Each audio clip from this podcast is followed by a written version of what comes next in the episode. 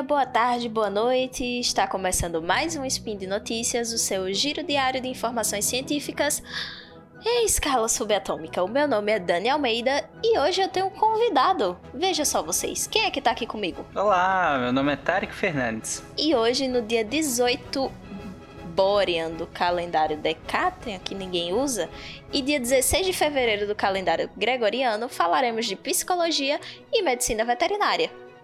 E no programa de hoje vamos falar de terapias assistidas por animais. Roda a vinheta. Speed Notícias.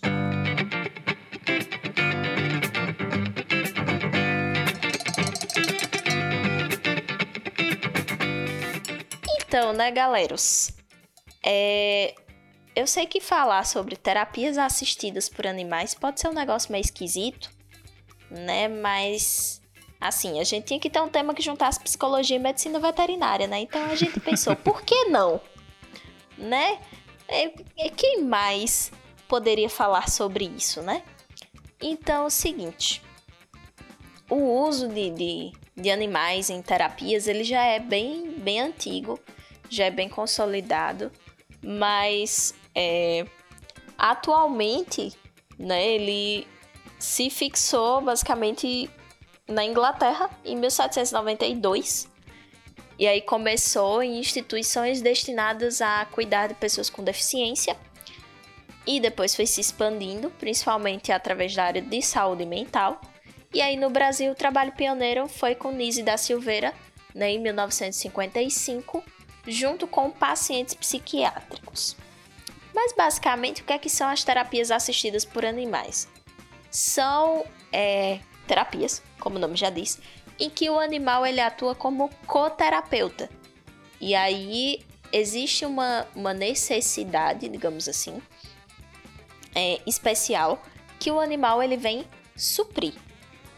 E aí é, a ideia é de que os animais eles proporcionam uma adesão maior no tratamento, porque promovem relaxamento né, em, processo de internação prolongado, ou com crianças ou com idosos.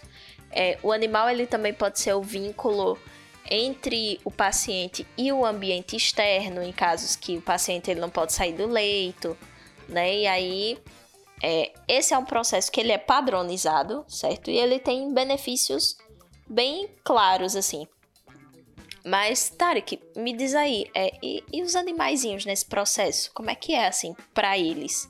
Né? Eu sei que pra gente traz muitos benefícios, né? É muito tranquilo, assim, e, e é uma, uma questão bem consolidada já, mas e pro, pros bichinhos, para os nossos amiguinhos, como é que é para eles esse processo de serem coterapeutas? Esses trabalhos, eles geralmente são equipes extremamente qualificadas, né? É, médicos veterinários que são especialistas na, na área e animais treinados. Não é que qualquer animal você pega e leva para lá e vai, ser, vai virar terapia, né?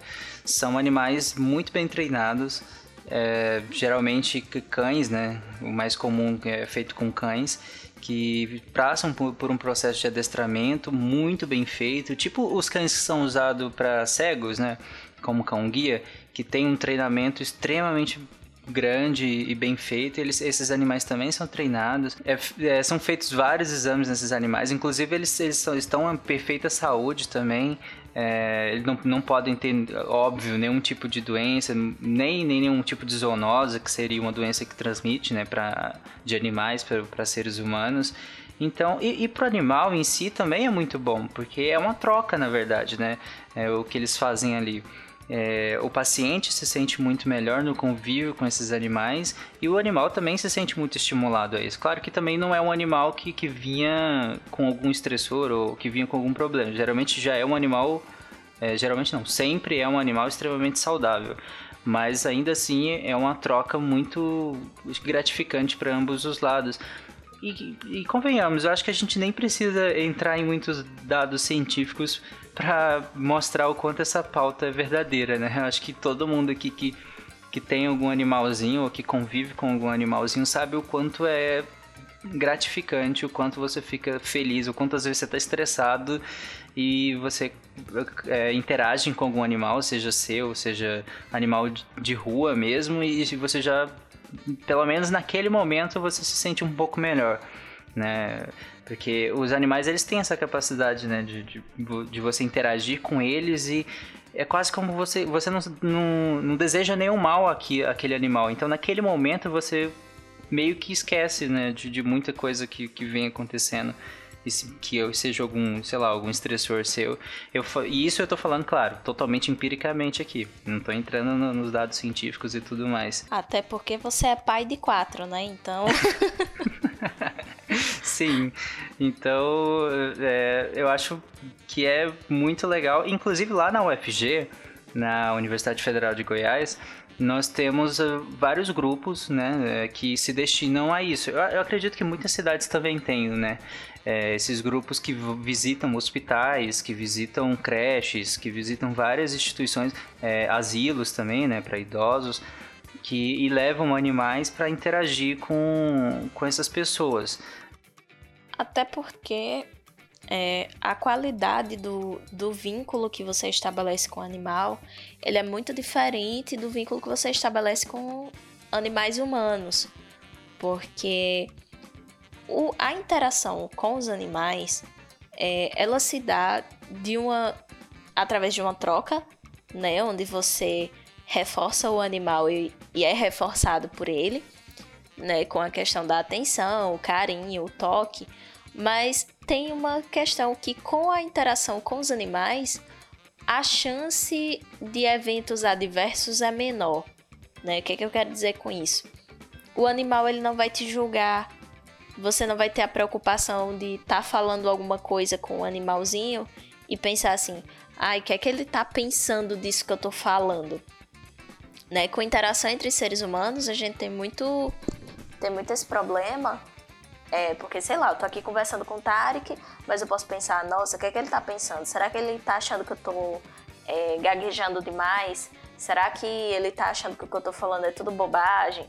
Sabe, tem muita preocupação com o julgamento do outro acerca do que você tá falando e do que você tá fazendo.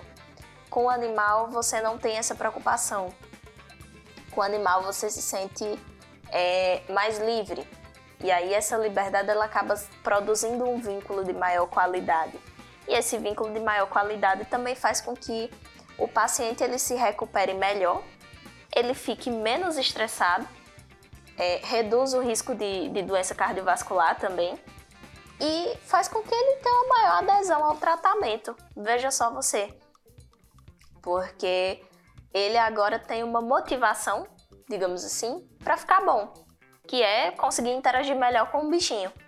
Então, se ele está numa, numa condição que exige fisioterapia, por exemplo, é, da mão, porque, sei lá, ele está com a mão atrofiando. E aí a interação com, com o animal fica dificultada por conta da mão atrofiando. E aí acaba sendo. A interação com o animal acaba sendo um motivador para que ele é, tem uma maior adesão à fisioterapia para recuperar a mobilidade das mãos e conseguir interagir melhor com o animal.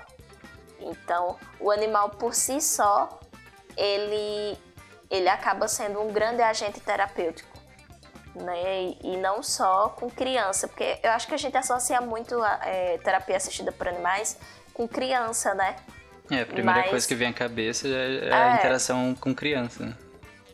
Isso. Mas com idosos também é muito bom. E com idosos você tem a questão de que muitas vezes o, o idoso, não só o idoso, né, o adulto também, ele às vezes é mais fechado. Então, você pode ter uma dificuldade de, de vinculação com a própria equipe. E aí essa dificuldade de vinculação com a, com a equipe terapêutica também dificulta a adesão ao tratamento. Então, são muitas vezes são pacientes que quando você vai fazer a checagem, ele não diz que está com dor, ele não diz que o acesso tá, tá atrapalhando ou que ele tá sentindo o acesso mexer, sabe? São, são pessoas que acabam ficando muito quietinhas. E aí a interação com animais facilita também com que essa pessoa se comunique mais, nem que seja através do animal. E aí a gente tem algumas diferenciações, né? O Tarek ele falou de, de, de alguns grupos que realizam visitas, né? E aí a gente tem algumas diferenciações do tipo de atividade que é feita. A gente tem a atividade assistida por animais, que basicamente é essa que, a, que o Tarek falou, né, que ela tem a finalidade de visitação e recreação.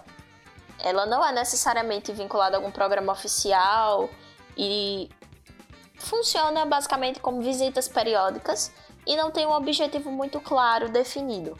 Né? Você leva os animaizinhos lá, as pessoas interagem, é bom para o animal, é bom para os pacientes, mas é, não tem um objetivo muito claro com isso. A gente tem a terapia assistida por animais, que é uma ferramenta de promoção de saúde e de reabilitação. Essa terapia é um processo formal, tem todo um protocolo a ser seguido, tem regras bem rígidas até, né? não só com relação ao cuidado que se deve ter com animais, mas também ao tempo de exposição, ao tipo de atividade que é feita de acordo com, com a patologia que está sendo acompanhada ou tratada.